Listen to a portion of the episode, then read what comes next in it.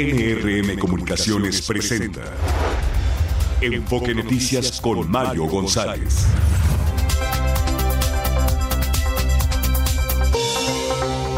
Buenos días, muy buenos días y bienvenidos a Enfoque Noticias. Es lunes 8 de enero de este 2024 que comienza. Todavía creo que aplica el feliz año nuevo. Saludo al auditorio de toda la República Mexicana que nos sintoniza a través de la señal de NRM Comunicaciones y de todas nuestras plataformas digitales. Y feliz año nuevo, la primera emisión a mi cargo de Enfoque Noticias. Así que les deseo un año muy próspero. Va a ser un año complicado, pero espero que eh, lo podamos transitar eh, con felicidad, con optimismo y con buenas noticias también. Fabiola Reza, ¿cómo estás? Qué gusto saludarte en este a nuevo mí año. También me da mucho gusto saludarte en este nuevo año, Mario, editor de Enfoque Noticias.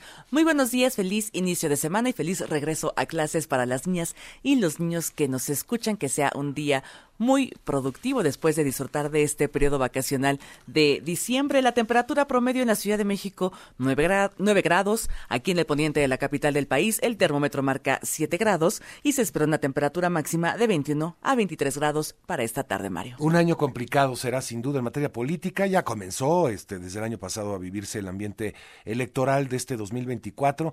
Son eh, pues varios estados que van a elegir gobernatura, nueve estados, incluida la capital mexicana, con jefe de gobierno. Ah, hay mucha intensidad política, mucha violencia también relacionada con la política, desafortunadamente no podía faltar, ya lo estamos acostumbrados a vivir esto en los procesos políticos, pero esto va a marcar, Fabiola, ya lo decíamos, la complejidad de este 2024, que además tiene elecciones en Estados Unidos. Además, Mario, así es, y es un año muy importante para la vida democrática de nuestro país y tenemos que participar. Hay que recordarle a la ciudadanía que el 22 de enero es la fecha límite para tramitar o renovar su credencial para votar y así poder participar en las elecciones del próximo 2 de junio. Si todavía se puede tramitar la nueva, sí tramitar o renovar sí. la credencial. Así es, incluso el Instituto Nacional Electoral a las, amplió el plazo para las credenciales que vencieron en diciembre, se podrán utilizar en la siguiente jornada electoral. Bueno, bueno sí, es buena, buena noticia. Buena noticia, sin duda. Y bueno, tenemos elecciones, como digo, en Estados Unidos que estaremos cubriendo. También está intensísima la campaña allá. Y en seis, eh, bueno, en total son seis países en América que van a tener procesos electorales. Así que eh, va a estar complicado para todo el continente, sobre todo por esta polarización de la política, de la sociedad. No es nada más exclusiva de nuestro país, es en todo el mundo que estamos viviendo.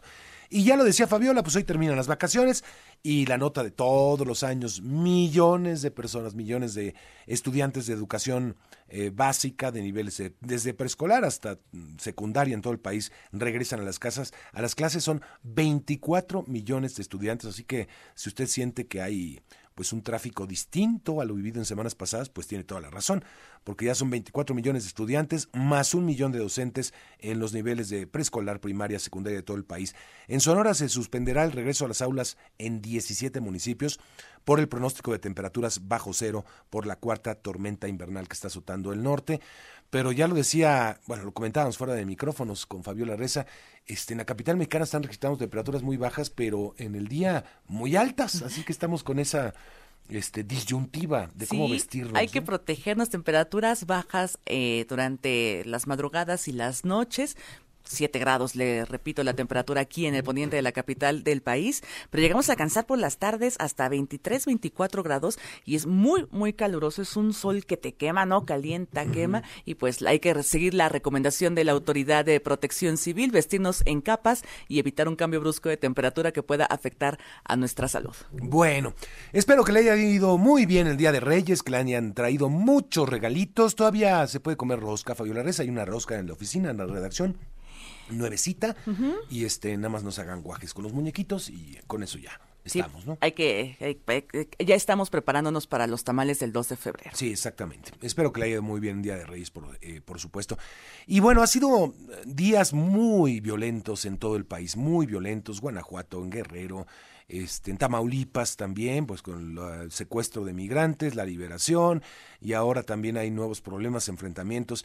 Eh, está al rojo vivo. Desafortunadamente, si algo creo que ha flaqueado esta administración eh, a lo largo de estos años con la estrategia aparentemente nueva, que no era muy nueva, de no dejar eh, digamos, eh, abrazos no balazos, pero ya es el chiste de, siempre, ¿no? Decir la estrategia de abrazos no balazos. La verdad es que no era una estrategia, era la misma estrategia finalmente, pero pues no, no, no se logró revertir los grandes hechos de violencia. Por el contrario, creo que hemos registrado nuevos fenómenos eh, grupales de asesinatos, de secuestros, desafortunadamente.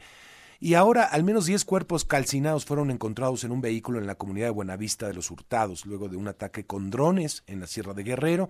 Sin embargo, la Fiscalía Estatal afirmó que fueron cinco los decesos. Hay un padre, el padre José Filiberto Velázquez, con quien vamos a hablar más adelante, director del Centro de Derechos de las Víctimas Minerva Bello, y dijo que había pedido anteriormente al gobierno estatal que instalara una base de operaciones de seguridad en la región porque ya se veía que esto podía pasar. Vamos a escucharlo. Eh, en la mañana se sostuvo una reunión con el director de gobierno, Francisco Rodríguez Cisneros, para pues plantear ¿no? cuál va a ser ahora sí la, la, verdadera solución, porque se le han venido insistiendo ¿no? que se instale la base de operaciones. Si hubiera estado esta base de operaciones, pues otra cosa hubiera estado, hubiera, hubiera sido. En otros hechos, al menos ocho personas fueron asesinadas en Guerrero, ahí mismo en Guerrero, la noche del 6 de enero. Cinco durante un palenque en el municipio de Petatlán y otras tres en actividades religiosas en Chilapa. El aspirante del Frente Amplio por México a la alcaldía de Suchiate, Chiapas, David Rey González Moreno, fue asesinado a balazos cuando viajaba a bordo de una motocicleta, motocicleta perdón, cerca de la frontera con Guatemala. Mientras tanto, en Colima fue asesinado Sergio Hueso, precandidato de Movimiento Ciudadano a la alcaldía del municipio de Armería. Al respecto, el presidente del PRD, Jesús Zambrano, alertó sobre una narcoelección, mientras que el dirigente del PRI, Alejandro Moreno, llamó a las autoridades a garantizar la seguridad de quienes aspiran a puestos de elección popular.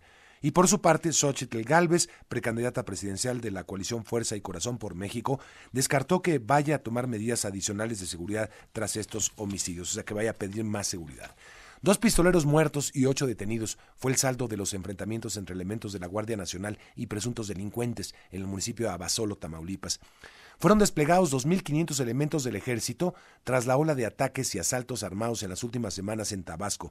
El comandante de la 30 Zona Militar, Héctor Francisco Morán, afirmó que quienes realizaron los delitos fueron vándalos, pero no integrantes de cárteles del crimen organizado. Una investigación rápida, expedita. Vamos a escucharlo siempre he estado en el, en el entendido de que no tenemos cárteles. Realmente son un grupo de vándalos que son los mismos. Antes eran, se llamaban la barredora, después ellos se ponen cártel del noreste cuando ya no les conviene ser barredora y luego ya después se llaman cártel de Jalisco. Ellos se están autonombrando, pero son los mismos delincuentes, siguen siendo los mismos. Son bandas delincuenciales locales. No hemos tenido en las detenciones que hemos hecho gente foránea, ¿eh? son locales. En Guanajuato se registró la quema de automóviles en la carretera Celaya-Villagrán. Un bombero fue asesinado cuando acudió al llamado de auxilio junto con sus compañeros. Intentaban apagar uno de los vehículos incendiados utilizados por criminales para bloquear accesos al lugar. La gobernadora del Estado de México, Delfina Gómez, admitió la gravedad de las extorsiones que afectan a vendedores de pollo y otros comerciantes de la entidad, aunque afirmó que se está trabajando en ese tema.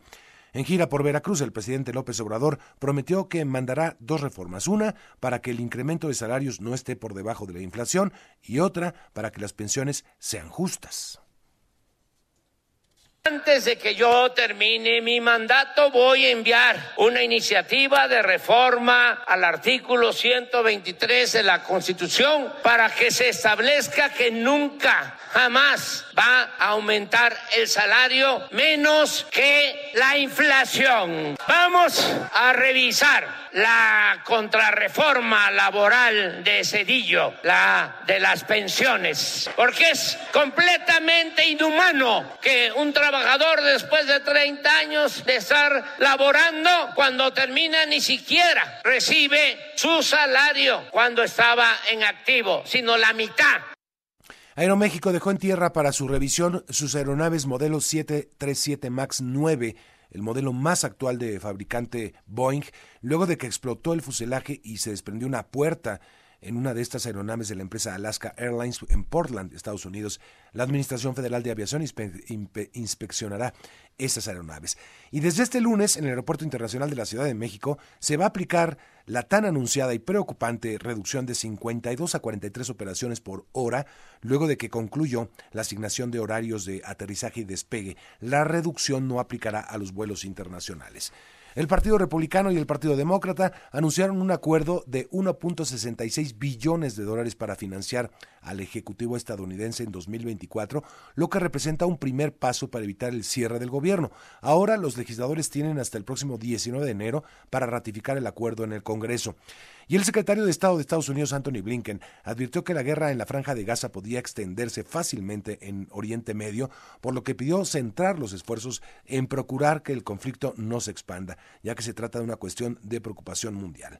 Tras una semana del sismo de 7.6 grados registrado en Japón, la cifra de muertes es de 168, mientras que el número de desaparecidos se elevó a 323.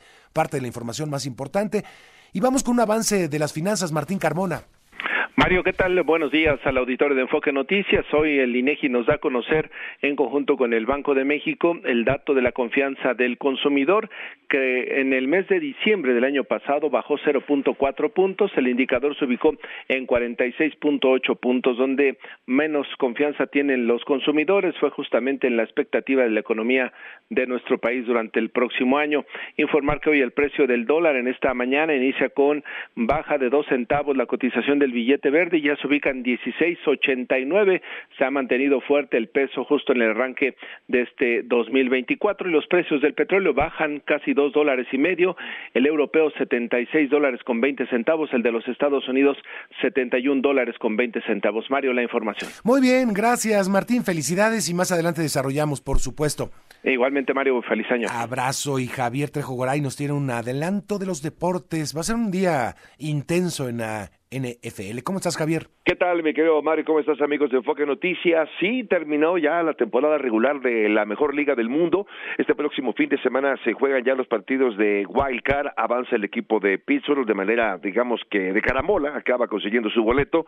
Los vaqueros de Dallas también confirman ser el segundo mejor equipo de la conferencia nacional. Los partidos arrancan el día eh, sábado, por cierto, los partidos de Wild Card. Ayer también por la noche se definió el campeón de la división este de la conferencia americana con la victoria de Búfalo sobre el equipo de Miami. También comentar lo de Rafa Nadal, que pues eh, se presentó apenas en Brisbane la semana pasada, Mario, y se volvió a lesionar. Dice que no está listo para jugar, lo cual podría ser también, digamos que un previo de un posible anuncio de retirada, porque recordemos que la siguiente semana inicia ya el abierto de tenis de Australia y no sabemos si esté al 100%. Bueno, al 100 no va a estar, pero si va a jugar o no Rafa Nadal. Por supuesto, también el arranque de la Liga MX femenil ya se encuentra Jenny Hermoso con el equipo de las Tigres de Monterrey, las Tigres de Nuevo León, que son las campeonas actuales, por supuesto, del fútbol femenil mexicano. Esto y más lo comentamos aquí, mi querido Mario, por cierto, a 200 días de que se inicien los Juegos de Olímpicos de París. Platicamos de ello también aquí en Enfoque Noticias un poco más adelante. Me parece muy bien, gracias. Buen día. Buen día.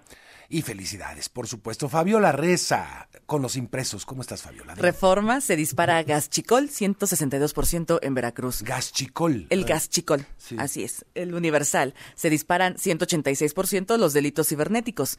Excelsior, endurecen sanciones por violencia política. Milenio, mató el crimen a 1.5 menores cada día durante 2023. El financiero enviará a AMLO reformas a salario mínimo y pensiones. El mismo tema, el economista. AMLO alista dos reformas para para mejorar salarios y pensiones. La jornada, en 2022, más anomalías en Segalmex por 700 millones. Y la razón, la cuesta de enero se complica por deudas en las tarjetas. El impago crece 100%. Son las portadas de este lunes, Mario. Muy bien. Oye, antes de irnos con la musiquita y a la primera pausa, ayer fueron los, eh, la noche de los globos de oro. Eh, llama la atención, bueno, parece que pues regresaron los Globos de Oro con todo, parece que nuevamente Hollywood está de buenas, después de años de pandemia, después de un 2022 muy extraño también, donde hubo muchas acusaciones de racismo y todo esto. No fue el, año pasado, de hecho, la, la, pero eso en los Oscars, ¿no? La cachetada de Will Smith también. Como que andaba Hollywood enojado, estaba, estaba turbulento. Turbulento. Sí, el año pasado fue también bastante complicado, había mucha polémica por el asunto del racismo, de las presentaciones que no eran equitativos, etcétera, etcétera.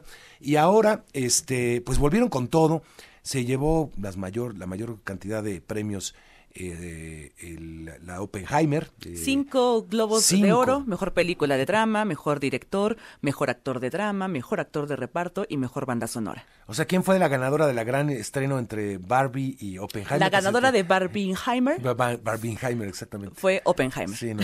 Barbie 2 se llevó nada más, ¿no? solamente dos este, premios. Y de series, eh, Succession, con cuatro, eh, cuatro ganados, cuatro, cuatro estatuillas, cuatro globos de oro ganados. Sí, yo creo que sí, es de las mejores series de la historia en mi punto de vista. Brutal, eh, amo Succession. Buenísima, buenísima.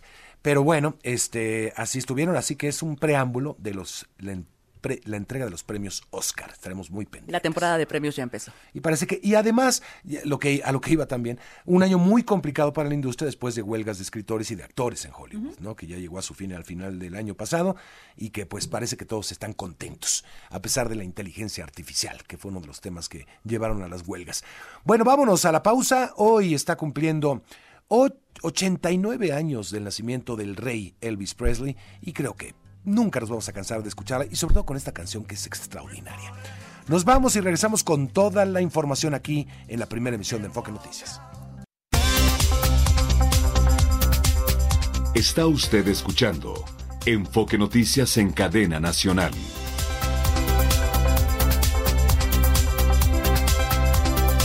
7 de la mañana, 23 minutos tiempo del centro de la República Mexicana. Vamos a Guerrero, un fin de semana muy violento. ¿Cómo ha sido el cierre de este 2023 y el inicio del 2024? Durante el fin de semana fueron localizados cinco cráneos y cuerpos calcinados, resultado de un ataque con drones en Buenavista. Además, ocho personas fueron asesinadas el Día de Reyes. Janet Castillo, un Día de Reyes sangriento. ¿Cómo estás? Así es, Mario. Victorio, desafortunadamente aquí en el estado de Guerrero tuvimos pues saldo rojo eh, en estos pues en esta última en esta primera semana más bien diciendo el 2024 con son en total bueno lo, eh, la información que tenemos es que fueron nueve muertos eh, seis heridos, quince personas desaparecidas. Estos son los datos que proporcionó el, eh, el director del Centro de Derechos de las Víctimas de Violencia Minerva Bello, José Filiberto Velázquez, el padre quien pues él menciona sobre la situación ocurrida en lo que es la parte de la Sierra de Guerrero, en la comunidad de Buenavista, de los hurtados, en, la, en donde hubo pues un ataque con drones por parte de un grupo armado y que bueno, pues se fue prácticamente sobre una comunidad en la que habitan pues 30 eh, personas. Según la información, se pudo empezar a constatar a partir del viernes cuando el padre Filiberto denunció estos ataques con drones y posteriormente las autoridades, tanto la de la Fiscalía como del Ejército Mexicano, la Policía Estatal, acudieron al llamado de los habitantes o de los pobladores debido a que estaban siendo atacados por eh, pues personas armadas en este lugar. Hasta llegar al lugar, bueno, pudieron constatar, eh, se encontró un vehículo pues eh, con al menos nueve cuerpos calcinados. Eh, de estos cuerpos, la fiscalía solamente reconoce a cinco muertos. Esto ya lo hizo de manera oficial a través de un boletín y también informa que bueno, pues es una eh, situación eh, que están eh, pues peleando la plaza, como quien dice, entre eh, la familia michoacana y los tlacos, estos dos grupos delictivos que están eh, disputándose la plaza en la parte de la zona serrana del estado de Guerrero. Pero mira, vamos a escuchar parte de lo que dijo el padre Filiberto Velázquez, él lo pudimos entrevistar sobre esta situación y menciona pues de estos hechos violentos aquí en Guerrero. Vamos a Es que son restos calcinados y calculan pues que fueron más o menos eh, esos. Lo que yo vi fueron cinco cráneos, o yo los contabilicé, pero pues sí hubo decapitados y eso, entonces eso es, y aparte las personas que no se sabe, bueno, las seis heridas y de las que huyeron y no se sabe su, su paradero, probablemente también heridas. Eh, hay preocupación que se encuentren por ahí en alguna vereda, que hayan perdido la vida por las heridas o o estén perdidas. Entonces, eso es lo último que, que sabemos. Se está en comunicación con el Estado para poder generar condiciones de seguridad y poder hacer esas búsquedas de esas personas. Comentarte, Mario, Mario y un dato importante es que también los familiares no permitieron que la fiscalía levantara los cuerpos, cada quien se los llevó a su domicilio y decirte que también eran prácticamente eh, jóvenes de entre 16 y 25 años todas las personas que murieron en este ataque con drones en la Sierra de Guerrero. Comentarte también, por otro lado, como bien lo mencionaste en un inicio de la información, hubo también ocho personas el Día de Reyes que fueron asesinadas. Desafortunadamente, Cinco fueron asesinadas en el municipio de Petatlán, en la región de la Costa Grande de Guerrero. Aquí llegaron sujetos armados a un palenque y dispararon en contra de las personas. Eh, se habla también de que hubo 20 personas heridas hasta el momento. Esa es la también información que proporciona la Fiscalía. Por otro lado, también en el municipio de Chilapa, tres mujeres, según entendemos, son eran tres hermanas que se encontraban levantando al niño Dios justamente por el Día de Reyes eh, llegaron dos hombres y las asesinaron a balazos. También información que pudo constatar y confirmar la Fiscalía General de Guerrero es la información que tenemos hasta estos momentos y bueno, pues estamos también pendientes porque pues la situación todavía sigue en la parte de la sierra aquí en Guerrero. Bueno, pues qué terrible, qué terrible. Este, no hay ninguna relación entre los ocho asesinados ni ni el asunto en el otro municipio, ¿no? Eh, son diferentes, son, diferentes, son diferentes hechos, son diferentes hechos. Este, uno es en la parte de la eh, de la sierra del estado, es en la parte de, arriba y ya esta y la parte de Chilapa, que es eh, por un lado y por otro pues es en la parte de la región de la Costa Grande, pero ninguno tiene relación, son diferentes temas, son diferentes personas en diferentes municipios. Gracias. Bueno, pues este, hay presencia, se, se ha reportado ya presencia de autoridades federales, eh, Janet.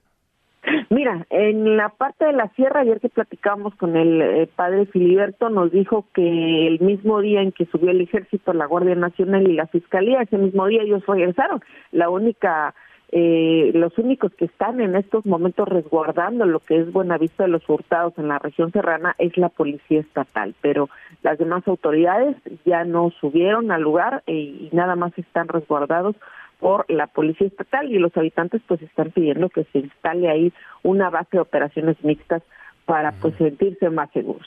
Bien. Ya, gracias, Janet, gracias. Vamos a ampliar el tema, por supuesto. Vamos a seguir hablando este, de este tema ya en Guerrero, porque, pues, bueno, eh, es producto de la violencia que hemos visto cómo se ha ido eh, incrementando con lo largo de los días, con lo largo de los meses. Es, eh, muchas denuncias ya había al respecto, y pues parece que no hay algo que les pueda poner freno al asunto. Y en Guanajuato, debido a la detención de dos presuntos líderes del cártel de Santa Rosa de Lima, fue asesinado un bombero iba a cumplir con su trabajo, una denuncia de que estaban siendo quemados vehículos, va un grupo de bomberos y uno de ellos desafortunadamente es asesinado en Celaya y municipios eh, vecinos ha estado sucediendo esto. Y vamos a que nos eh, cuente más Esaú González. ¿Cómo estás, Esaú? Muy bien, Mario, muy buenos días aquí a todo el auditorio de Enfoque Noticias. Pues así es. Eh, pues ayer se vivió una jornada de realmente terror en Guanajuato y es que un bombero fue asesinado, pues decenas de vehículos fueron quemados, las carreteras cerradas y pues el narcoterrorismo se aplicó en todo el estado de Guanajuato porque pues no solamente es bien Celaya sino en municipios vecinos lo de que se detuvieron no solamente primeramente se dijo que a dos personas sino fueron a tres personas ligadas al cártel de Santa Rosa de Lima. El bombero Felipe de Jesús Jiménez Sánchez es el nombre del oficial que fue asesinado a balazos cuando iba de camino a pagar uno de los tantos vehículos incendiados en el trayecto que fue atacado. El celayense recibió tres balazos, Celaya, Pasó el Alto, Pasó el Grande y Juventino Rosa se convirtieron literalmente en un campo de guerra que incluyó balaceras, robos de vehículos y el incendio de los mismos. Derivado de los ataques, fueron cancelados los viajes de transporte urbano a Juventino Rosas y a Villagrán, donde fue cerrada la central de autobuses. Entre los vehículos incendiados se encuentra un camión de pasajeros quemado en la carretera panamericana Celaya, Juventino Rosas, dicha carretera la que se lleva, la que lleva a la Ciudad de México y Querétaro. Lo mismo ocurrió con familias que son detenidas por delincuentes para sacarlos de sus unidades y posteriormente quemarlos. En relación a los ataques, ninguna autoridad emitió algún comunicado relativo a lo ocurrido o si existen detenidos.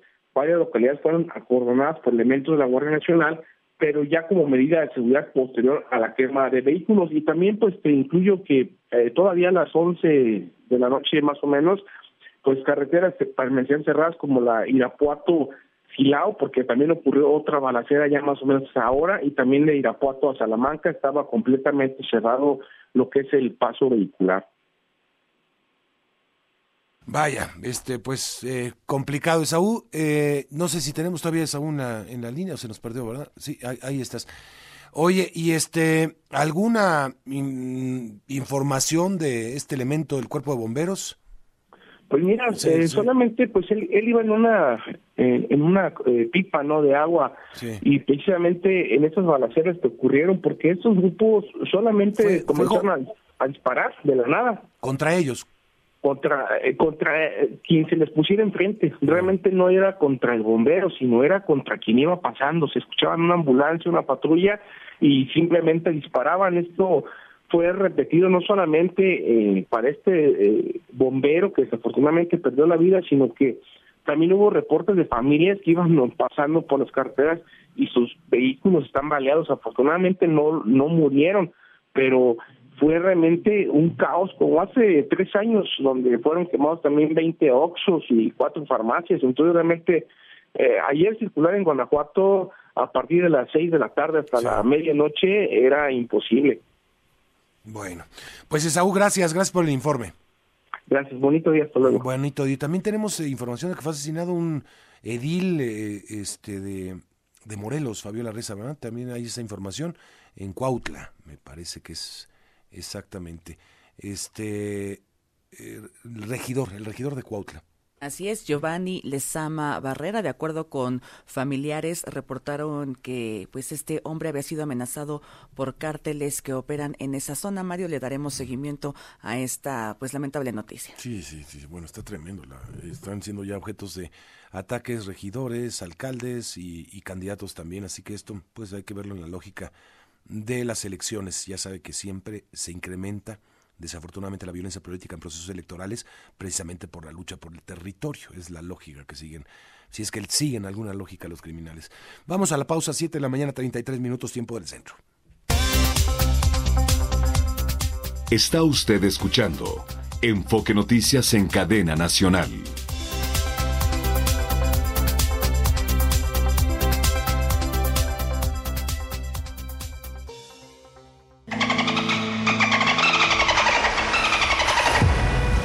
Nuestra relación con los delfines es cordial y cada vez más profunda. Tienen muchas capacidades que podemos considerar mágicas.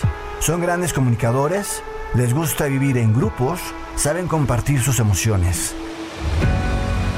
Esos atributos son los que nos motivan a seguir creando una conexión directa, íntima y especial contigo. Por todo ello, somos la estación del delfín. Stereo 100 siempre contigo. Somos más que energía, somos bienestar. Así como llevamos electricidad a todo México, llevaremos Internet para todos. Somos fuentes limpias y renovables. Construimos el Parque Solar en Puerto Peñasco, Sonora, el más grande de toda América. Somos proyectos prioritarios. Electrificamos trenes, aeropuertos y sistemas de transporte, conectando a todo el país. Somos CFE. Somos más que energía. Gobierno de México. Si por tiempo prefieres informarte en Internet, Visita nuestro sitio web www.enfoquenoticias.com.mx y entérate de las novedades más recientes. Deportes, espectáculos, finanzas, salud, nacional e internacional, todo en un mismo lugar. Tenemos enlaces a videos y podcast por emisión. Y si buscas recomendaciones de eventos culturales y qué hacer en tus ratos libres, revisa la agenda de fin de semana. Enfoque Noticias, claridad en información.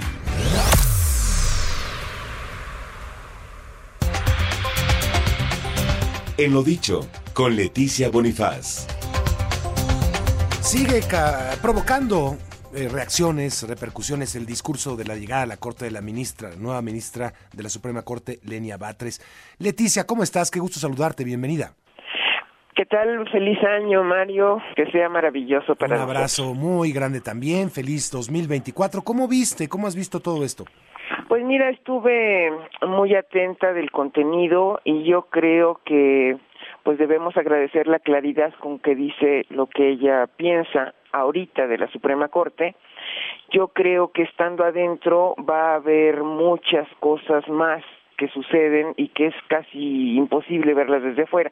Vamos a ver qué tanto va cambiando su criterio y lo que es muy interesante, Mario, es que ella llega por 15 años y si no hay cambios en la Corte, ella va a estar con cuatro presidentes de la República. El actual, los 12 años que seguirían de dos más y todavía un cachito del que sigue. Ese es el diseño actual de la Corte para que no haya una para que garantizar la independencia judicial. Pero bueno, hay varias cosas muy interesantes del discurso. Yo creo que en materia de derechos humanos todo está bien, pero en el tema de la división de poderes, yo insistiría, Mario, en que ella llega viniendo a la Consejería Jurídica y desde mi punto de vista va a tener que excusarse de ver algunos temas que ella misma planteó desde la Consejería y que podrían ser materia de controversias, de acciones de inconstitucionalidad o de amparos, y también excusarse de todo lo que venga de la Ciudad de México porque su hermano fue secretario de gobierno y hoy jefe de gobierno. Sí. Oye, es la primera vez que un presidente, si no estoy mal, designa directamente al ministro, ¿no? Así es, porque no se logró en las dos votaciones el consenso para la mayoría calificada que se requería en el Senado. Y bueno, vamos a ver, vaya, este, no iba a decir el beneficio de la duda, pero pues creo que la, la balanza se inclinó definitivamente. Eh, ya lo hemos hablado con incluso con eh, lo conversé aquí con la ex ministra, ex secretaria de Gobernación Olga Sánchez Cordero, Leticia, eh, que ella decía, es que ya era insostenible tener, por ejemplo, a Arturo Saldívar como ministro cuando ya él había, eh, había digamos, manifestado su pertenencia o su coincidencia con la Cuarta Transformación. No era le digo, bueno, pues sí, pero ahora lo que hicieron fue elegir a alguien que habla directamente desde la cuarta transformación, alguien que es parte de la cuarta transformación. O sea, la, ecuación no, no, no se compuso, digamos, ¿no? No sé si es peor o es igual, pero lo cierto es que eh, hay un integrante de la cuarta transformación como ministro de la Corte. Sí, Mario, pero yo lo que digo es que se tendría que excusar de los plazos planteados por el presidente mm. porque no va a poder resolverlos porque hay una, un artículo de la ley de amparo que te dice cuándo tienes que excusarte. Si hay un asunto que ella misma mm. planteó, eh, porque si viene del presidente de la República, tuvo que venir de la Consejería Jurídica y ella viene de allí. Entonces, ella tendría que excusarse, si no lo hace, se lo pueden pedir los pares o si no, la recusación por una de las partes del conflicto que se plantee. Entonces, yo creo que no va a estar fácil que ella pueda definir agenda de la 4T en la Corte en los siguientes meses o tal vez primeros años. Ah, interesante, interesante. Vamos a ver cuál es el, comportamiento. Esto es sujeto de amparo cualquier acción que tome en ese sentido, ¿no? Pues más bien tendría que excusarse y, y lo importante sería empezar a ver ya su su, como están todos los ministros son sujetos a escrutinio, no solo ella, todos absolutamente, pero hay que ver cómo va definiendo sus criterios. Sabemos que hay dos personas que han votado incondicionalmente con el presidente, eh, pero lo más importante ahora pues va a ser ella que se autodenomina ministra del pueblo. Yo creo que en la historia de la corte hay muchas personas que han llegado desde abajo. La verdad no no es una cosa de élite. Este de los actuales hay personas que vienen desde haber sido mecanógrafos, en fin, pero sí lo que es claro es que va a estar bajo la mirada en los primeros meses, seguramente. Seguramente. Pues Leticia, gracias. Gracias, Mario. Abrazo y buen año, por supuesto. El Tribunal Electoral llamó al presidente de la República y demás servidores públicos a sacar las manos del proceso electoral. Sergio Perdomo nos cuenta. ¿Cómo está, Sergio? Hola, Mario. Un saludo a la audiencia. Bueno, pues el proceso electoral avanza. Hay que sacar nuestra credencial, renovarla, actualizarla, etcétera, a más tardar el 22 de enero, pero por lo pronto el Tribunal Electoral está trabajando. Ya la crisis que se mencionaba al interior de este instituto, pues ya quedó al margen. Llamó al presidente de la República, este instituto, este este tribunal a los demás servidores públicos de todo el país, a los gobernadores, diputados, senadores, a todos a no meter las manos en el proceso electoral, a respetar las leyes y bueno, pues hay que acudir a votar el próximo 2 de junio, arribar a buen puerto, en donde se van a elegir nada menos que 20.375 cargos federales y locales, entre ellos ocho gubernaturas y la jefatura de gobierno de la Ciudad de México. Hace el llamado la presidenta del Tribunal Electoral, Mónica Soto Fregoso, al presidente y demás funcionarios a sacar las manos del proceso electoral. Esto dijo. Bien, bueno, eh, este tema, como todos los que tienen que ver con el proceso electoral y en estos que específicamente ha señalado de intervención del presidente, hoy por hoy han sido eh, todos resueltos en su momento eh, aquí en la sala superior y están otros pendientes en la sala especializada y seguiremos, por supuesto, viendo hasta hoy el caso concreto. La magistrada Mónica Soto, presidenta del Tribunal Electoral originaria de Baja California Sur, ofreció que el Tribunal Electoral dará buenas cuentas en la calificación de la elección presidencial, aunque solo están en funciones cinco de siete magistrados, toda vez que están pendientes los nombramientos de dos magistrados por parte del Senado de la República. Así lo comentó.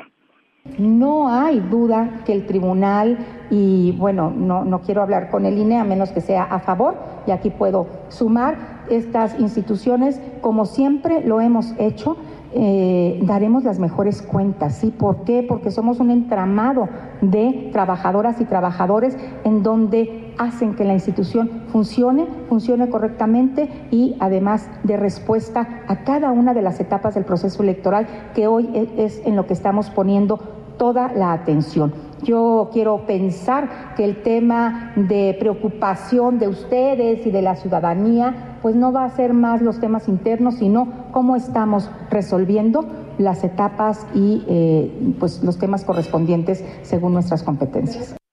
Mario, finalmente te comento que la presidenta del tribunal, Mónica Soto, anunció que en breve se van a reunir los magistrados, todos los magistrados del tribunal electoral, con la presidenta de la Suprema Corte, Norma Piña, y también se van a reunir en la sede del tribunal con la precandidata presidencial de Morena, PT y Verde, Claudia Sheinbaum, encuentro que será en la sede del tribunal, ya que previamente lo hizo también con Xochitl Gálvez.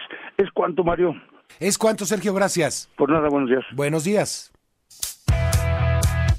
Los deportes con Javier Trejo Garay. Javier, ¿cómo está usted? ¿Qué tal, Mario? ¿Cómo te va, amigos de Foque Noticias? Un placer acompañarte a ti y a todo el auditorio. Han quedado definidos los playoffs del fútbol americano profesional de la NFL. Pues, se van a jugar ya a partir de este próximo fin de semana. Hay partidos, eh, tres de hecho, por cada conferencia, un total de seis para este fin de semana. Uno que se va a jugar el día sábado, otros más el día domingo. Y eh, el lunes va a haber también ya partido por primera vez en la historia habrá un partido de playoff en el lunes por la noche en la NFL, mientras que en la Conferencia Nacional San Francisco va a descansar, al igual que en la Conferencia Americana Baltimore, los dos van a descansar.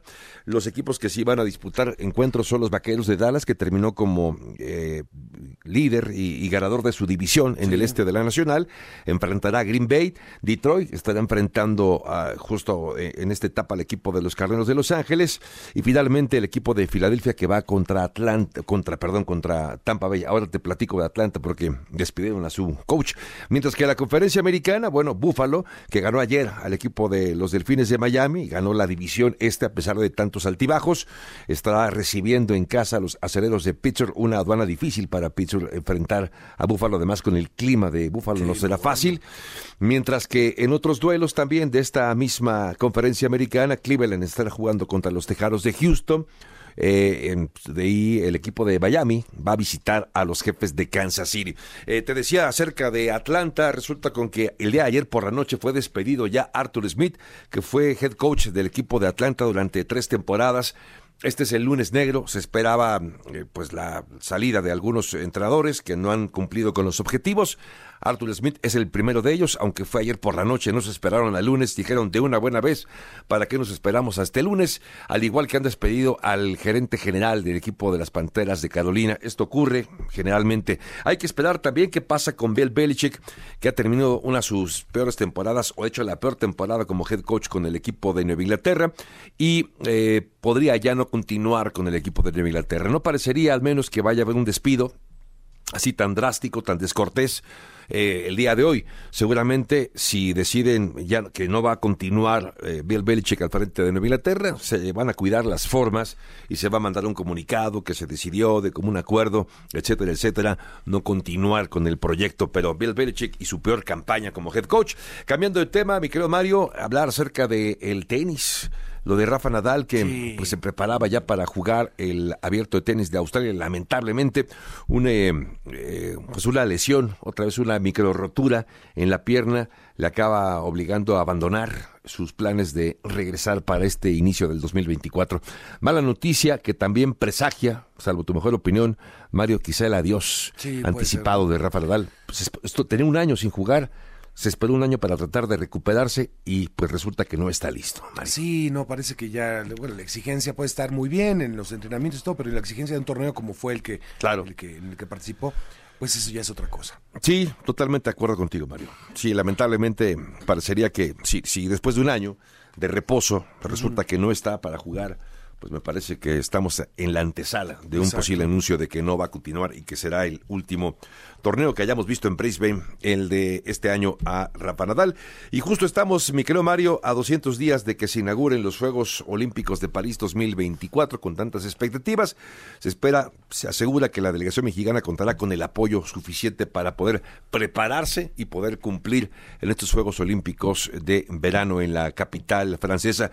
Y ya que hablamos del deporte, Mario, amigos de Foca Noticias, recordar que la actividad deportiva también la pueden seguir ustedes en la aplicación de caliente.mx que es gratuita. Les invitamos a que la descarguen. Al descargarla reciben mil pesos para esa primera apuesta y además pueden eh, recibir en línea notificaciones, pueden también seguir en línea los resultados de esos partidos que más les interesen, como por ejemplo el duelo de hoy entre Michigan enfrentando al equipo de Washington, la final del fútbol americano colegial de la NCAA.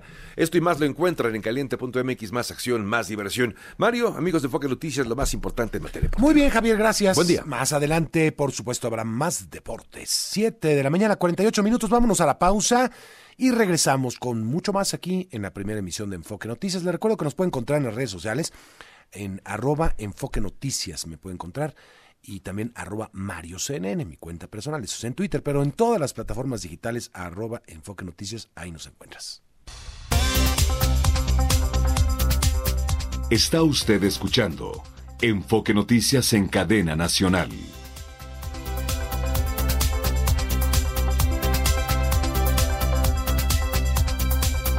Siete de la mañana con 50 minutos. Bueno, pues la secretaria de Gobernación, Luisa María Alcalde, el viernes pasado informó que ya comenzaron los procesos, los convenios, se firmaron ya con algunos estados para la transferencia de recursos de la promoción turística. O sea, digamos que dispersiones directas de lo que era el Fonatur, y con esto ya comienza la desaparición del propio fondo del Fonatur. Y también detalló que con esta medida el sector turístico va a operar sin triangulaciones que costaban mucho, eh, con transparencia y sin irregularidades.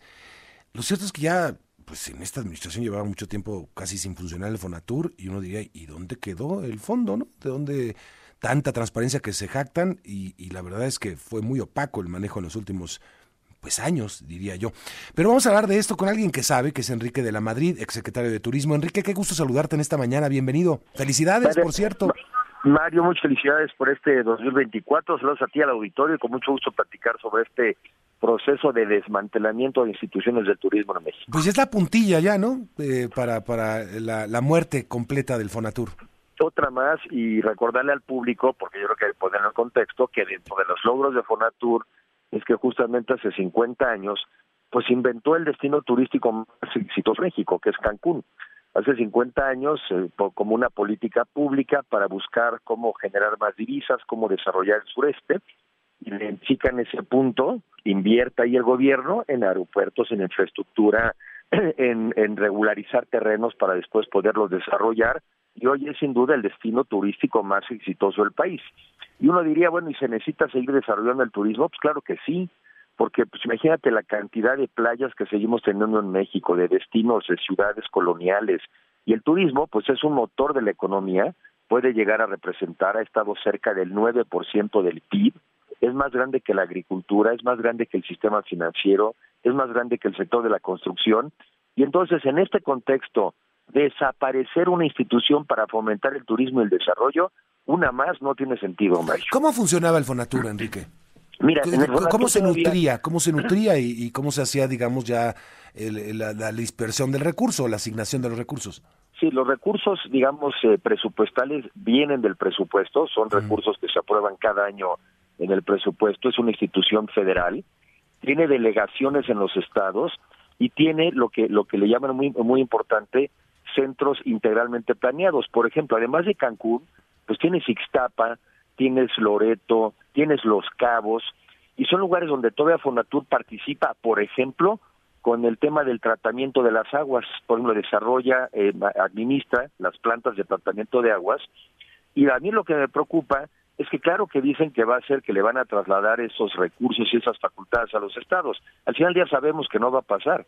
Lo que va a pasar es que van a recargar a los municipios, les van a decir, ahí te van ahora estas obligaciones, no te paso ni un peso, y yo lo que me temo es el deterioro de esos desarrollos, los que ya existen, pero sobre todo el de tener una función de seguir buscando, ni modo que digamos que el, que el turismo ya acabó su tarea, ni modo que digamos que en México no hay que desarrollar nuevos lugares.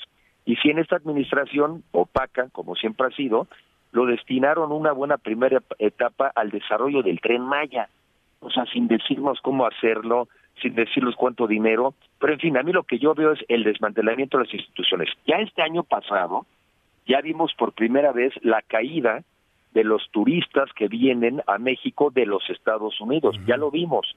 Pues que estamos compitiendo hoy en día en desventaja, porque entre otras cosas, también desapareció en el Consejo de Promoción Turística de México, Mario, que es la instancia para promover el turismo de México, sobre todo en el exterior. Pero por cierto, no solo en el exterior. Eh, ¿Te acuerdas que se, se dijo, no, no, no, y va, va a haber una diplomacia de promoción turística, una vacilada del tamaño del mundo, este que no ha funcionado, no funcionaron. Prácticamente los diplomáticos mexicanos haciendo turismo. Lo que ha pasado, más bien, es que han también, eh, pues, eh, han ido degradando la vida del diplomático en el exterior, es lo que hemos visto en muchas notas y, nos han contado los propios diplomáticos, muchos fuera de micrófonos, cómo tienen que poner sus propios recursos para poder eh, instalarse en otros países. Y, pues, olvídate, la promoción turística, eso, eso fue una broma. Otra broma más, otra vacilada más, eh, y de todas estas que siempre argumentan con el mismo argumento simplón, de que es que había corrupción, de que había desvío de recursos, pero hay que recordarle al público que las instituciones son para cumplir con ciertas metas, como por ejemplo, pues eso de desmantelar el seguro popular, que porque dice que había corrupción, hoy el 50% de los mexicanos no tiene acceso, no tiene acceso a servicios de salud. Entonces las instituciones siempre son mejorables, siempre son perfectibles, siempre algunas probablemente dejan de cumplir una misión y necesitas unas nuevas, pero en el turismo no hemos acabado la tarea y sobre todo en un mundo Mario donde y donde muchas máquinas van a sustituir a los seres humanos, el turismo es de los sectores que necesita más gente y México necesita empleos. ¿Y cómo te imaginas, desaparece el Fonatur, cómo puede funcionar ahora? Bueno, dijeron que va a haber, pues te digo, una especie de dispersión de recursos a, los municipios, supongo que tienen que alzar la mano, o cómo, cómo sería. Mira, te voy a poner un ejemplo qué importante sería Fonatur, justamente en esta crisis. Ahorita en la crisis del tema de Acapulco, o sea, justamente en el desastre de Acapulco, una institución que debiera de ser central en la recuperación de Acapulco es Fonatur. Porque también Acapulco es justamente el ejemplo de cómo un municipio no es sí mismo de administrar la ciudad y al mismo tiempo desarrollar el turismo. Pues no le da para los dos. Acapulco lleva así un rato siendo un desastre. Y nosotros habíamos tenido ya planteamientos de cómo ir tomando zonas en Acapulco, precisamente administradas por, por Fonatur. O sea que México no necesita menos Fonatur, necesita más Fonatur. El, el, turismo en Acapulco no hay manera que se recomponga después del huracán Otis sin una institución federal en coordinación con estados y municipios, pero que pueda orquestar un plan, eh, digamos, con gente experimentada, eh, que haga propuestas tónico, eh, que, que regularice ciertos terrenos. Entonces, hoy en día, un muy buen ejemplo de no tener Bonatur es que no hay una propuesta inteligente, viable de recuperación de Acapulco. Y no la va a haber con esta administración, no tengo la menor duda. Híjole, es que es preocupante, porque, eh, a ver, tú puedes llegar como administración como esta que llegó y dijo, a mí no me gusta la palabra fondos, no me gusta, vamos a acabar con todos los fondos de este país. Cuando su lógica fue precisamente el crearlos para evitar dispersión eh, irresponsable y corrupción y uso político, ¿no? Ahora vamos a caer en lo mismo, exactamente exactamente en lo mismo. A ver, ¿quién levanta la mano? Pues ahí te va tanto. Este, ¿quién, quién decide? Pues supongo que el Congreso directamente estará o es el Ejecutivo ahora. Vaya, estamos otra vez en una situación bastante complicada, ¿no? Del uso. Yo digo que fue un pretexto, Mario, de quitar lana por todos lados, sobre todo para enfocar las dos cosas que a Toro Pasado es muy claro. Una, sus programas sociales, o sea, sin duda querían mucho dinero para poder derramar recursos y lamentablemente en muchos casos con fines electorales. Y lo segundo, para los programas emblemáticos, ¿no? Para pagar el nuevo aeropuerto, para pagar la refinería que ya vale el triple de lo que habían dicho, para pagar el tren Maya que se les salió de presupuesto. O sea, para eso querían. Y el argumento que encontraron, y pues mucha gente se lo cree y todavía se lo cree, ah, es que había corrupción y por eso había que administrarlo así. Pero es un desastre. México va a quedar después de esta administración con un gobierno más débil y con menos capacidad de ayudarle a la gente para enfrentar sus retos. Ahí están los, ejemplos. Ve la seguridad en México. Ve la seguridad en México. Un desastre, una vergüenza. Ya no más falta que digan que mejor le van a mandar dinero a los mexicanos, a cada uno individual, para que se cuiden solitos. Son una vergüenza y una desfachatez. Bien. Bueno, vamos a ver, pues desafortunadamente estamos ante esta situación. Como dice, ya se ha desmantelado prácticamente, eh, pues, todo lo que lo que había de, de, de, digamos institucionalidad en materia turística, Enrique. En turismo todo, estuve estos fines de semana también en Ixtapa y me platicaban cómo simplemente llegaban el gobierno, oye, que ya les vamos a entregar las instalaciones y al personal. Y pero con qué presupuesto, con qué regla, con qué no, ya se los vamos a entregar. Entonces te digo, esas esas declaraciones de convenios no son convenios, son a fuerza. Un convenio es un acuerdo de voluntades. Esto no hace nada con convenios, esto es esa fuerza, ahí te lo entrego, si lo, el personal, la gente, su antigüedad, las instituciones, les vale gorro. ¿Por qué la agarraron contra el turismo? No sé. Y qué vergüenza que las autoridades del turismo hoy en día no sacan ni las manitas para defender al sector. Cuando eres funcionario, Mario, tú te encargas en un sector y eres responsable de que ese sector crezca, ¿sí? Y eres responsable de que progrese los funcionarios hoy una vergüenza porque les encargan cosas y no defienden nada. Todo con estar en la sillita para decir que fueron secretarios o que fueron estuvieron en una posición. No defienden nada. En fin, pues te agradezco mucho, este Enrique, como siempre, conversar con nosotros y el auditorio. Gracias a ti, Mario, que tengas muy buen día y muy buena semana. Igualmente, gracias, Enrique de la Madrid, ex secretario de Turismo, ex candidato también, precandidato. Este, fíjese que estuve eh, estos días en, en, Yucatán en el, y hay una espectacular este nuevo proyecto que se llama La Plancha, eh, en Mérida, en la, en capital. Es, eh, hay una terminal de camiones, de estos nuevos camiones de, de transporte interno, y que van a conectar con, también con la estación del tren Maya allá en Mérida.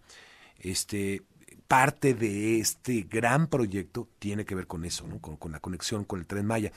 Se llama La Plancha, es, es precioso, ¿eh? es de, primer mundo, un parque con fuentes, eh, con fuentes inteligentes incluso que van bailando al son de la música y todo esto, iluminadas, precioso, eh, muy, muy bien el parque, la verdad que está muy bien puesto. Este, tiene un parque de comidas, muchos juegos, una pista para ciclistas, este, pista para correr también. Eh, se ha apropiado el yucateco de, de, este, de esta zona, eh, se ve mucha gente, lo acaban de inaugurar recientemente, muchísima gente eh, concurriendo en estas vacaciones este lugar. Y, llama la atención pues la participación de las Fuerzas Armadas en él. Este, parece que fueron constructores también. No se aclara específicamente hasta qué grado fue la inversión de las Fuerzas Armadas, de la Secretaría de Defensa Nacional, pero están presentes en, en, la administración me parece que es estatal, pero hay mucho dinero también de las Fuerzas Armadas. Por lo pronto, en la construcción hay un museo de los trenes, eh, hay toda una, digamos, referencia a, los trenes, porque tiene esta conexión con el tren Maya, y, un museo de, la, de, ferroviario y varias, este, pues varios vagones del tren ahí decorados, como, como si fuera este, pues la referencia permanente de esta, de esta plancha. Y bueno, las Fuerzas Armadas convertidas en verdaderos eh, empresarios, un consorcio empresarial muy importante. El grupo Olmeca Maya Mexica es el encargado, que es el grupo que ahora tiene en sus manos al aeropuerto, por ejemplo, Felipe Ángeles y, y otras obras, que es el grupo empresarial de las Fuerzas Armadas de México. Así están las cosas. Qué bueno que se estén haciendo este tipo de proyectos, me parece que son de mucho impacto social, definitivamente lo es, pero creo que no estaría de más, o vaya, que es una obligación transparentar la participación de las Fuerzas Armadas, los recursos de las Fuerzas Armadas, porque finalmente son recursos públicos, son nuestros recursos. Y creo que es una obligación la transparencia de todo este gasto. 8 de la mañana con 3 minutos, vámonos a la pausa y al resumen de la información más importante.